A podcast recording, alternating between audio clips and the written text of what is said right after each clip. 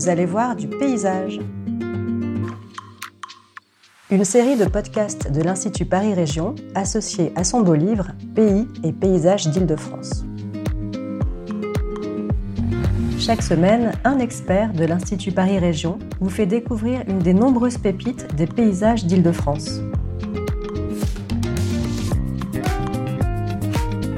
Aujourd'hui, Nicolas Laruelle, urbaniste, vous emmène à la découverte de la plaine de Versailles, un paysage rural qui se réinvente.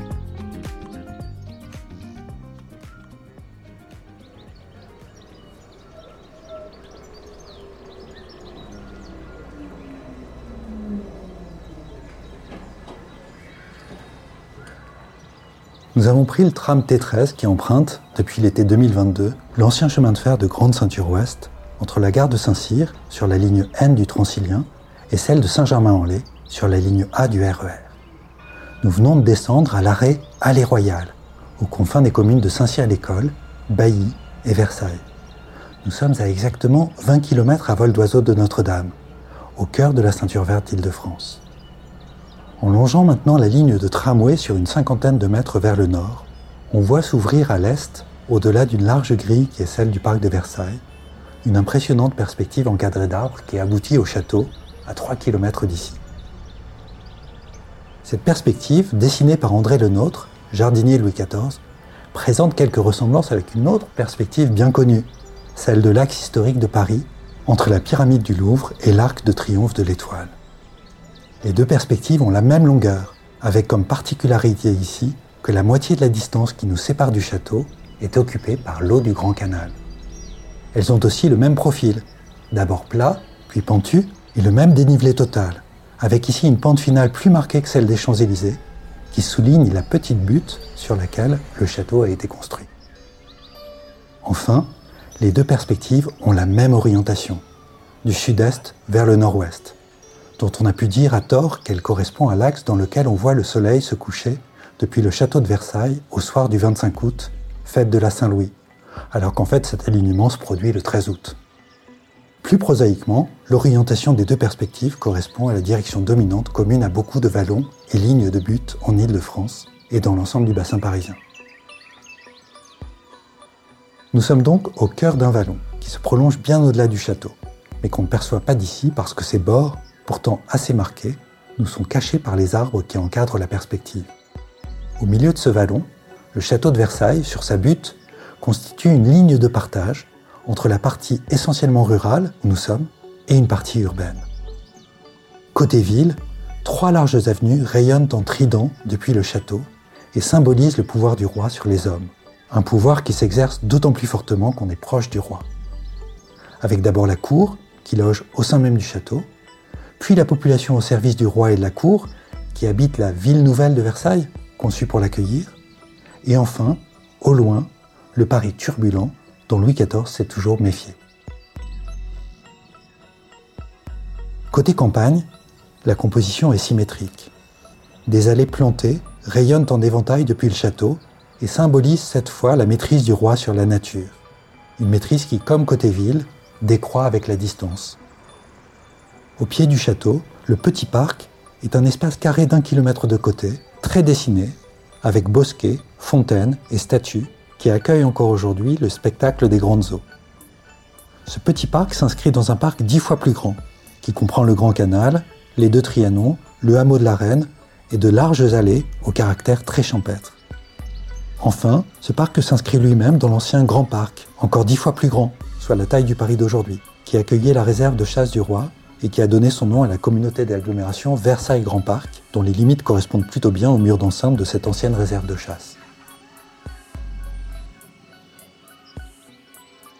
Nous sommes donc près de la grille qui marque la limite entre le parc de Versailles et l'ancien Grand Parc, vers lequel nous nous tournons maintenant. Le profil du vallon, qui tout à l'heure nous était masqué par les arbres de la perspective vers le château, nous apparaît beaucoup plus clairement. Il a la forme d'une accolade qu'on aurait placée pointe vers le bas. Les deux bords recourbés accueillent chacun un chapelet de petits bourgs, serrés au pied de coteaux grimpant jusqu'à des plateaux boisés, celui de Marly au nord et celui de Saint-Quentin au sud. Au milieu, le cours assez encaissé du rue de Galie passe légèrement au nord de l'axe central du vallon sur lequel nous nous trouvons. Et puis, de part et d'autre du rue, de larges espaces agricoles, relativement plans, justifient le nom de plaine de Versailles, donné à l'espace qui s'étend devant nous à perte de vue, en s'évasant légèrement, prolongé ensuite par le plateau du Montois, puis celui de l'Eure, avec jusqu'à la mer un continuum d'espaces essentiellement agricoles. Ce continuum constitue, parmi la douzaine de pénétrantes rurales que le schéma directeur régional entend préserver et valoriser, celle qui s'enfonce le plus largement et le plus profondément vers le centre de l'agglomération parisienne. Mais la pointe de cette pénétrante rurale, où nous nous trouvons, est aujourd'hui un peu émoussée. D'abord par la présence d'équipements liés à l'agglomération toute proche, comme la grande station d'épuration ou une plateforme de compostage, malgré de vrais efforts d'intégration paysagère, ou encore une ancienne décharge de terres excavées. Mais cette pointe est émoussée surtout par le développement d'infrastructures transversales qui relient entre eux les grands axes radiaux d'extension de l'agglomération, et notamment par l'autoroute A12, construite en 1950, dont le talus a créé une rupture visuelle et sonore dans le paysage à moins d'un kilomètre devant nous.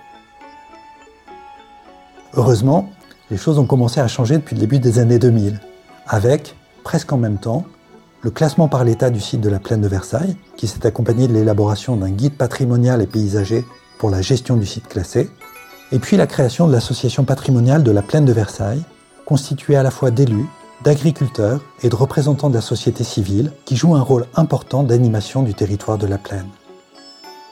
Et enfin, la création de la communauté d'agglomération Versailles Grand Parc, qui s'est lancée depuis dans un projet partenarial de restitution de l'allée royale de Villepreux une double allée plantée de 100 mètres de large et 5 km de long qui prolongeait la perspective du château jusqu'à la limite de la réserve de chasse. La concrétisation de ce projet s'est accélérée en 2022 avec la plantation, sur une longueur de près de 500 mètres, des ormes d'alignement de l'allée nord puis de l'allée sud, et avec l'organisation d'une enquête publique pour faciliter l'acquisition des terrains nécessaires au prolongement jusqu'à l'autoroute A12 des deux allées plantées. De part et d'autre de ces deux allées, tous les espaces acquis seront progressivement rendus à l'agriculture et à la biodiversité. Pour ne pas déstabiliser les cultures céréalières existantes au cœur de la plaine de Versailles, seule l'allée sud se prolongera par une voie cyclable déjà réalisée au-delà de l'autoroute A12 et jusqu'au bourg de Villepreux.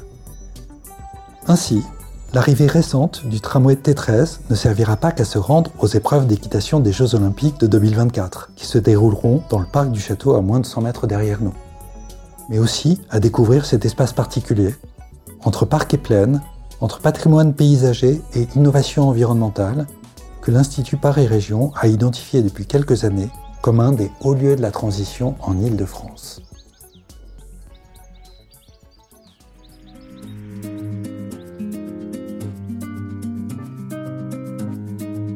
Retrouvez tous nos podcasts sur le site de l'Institut, institutparisrégion.fr.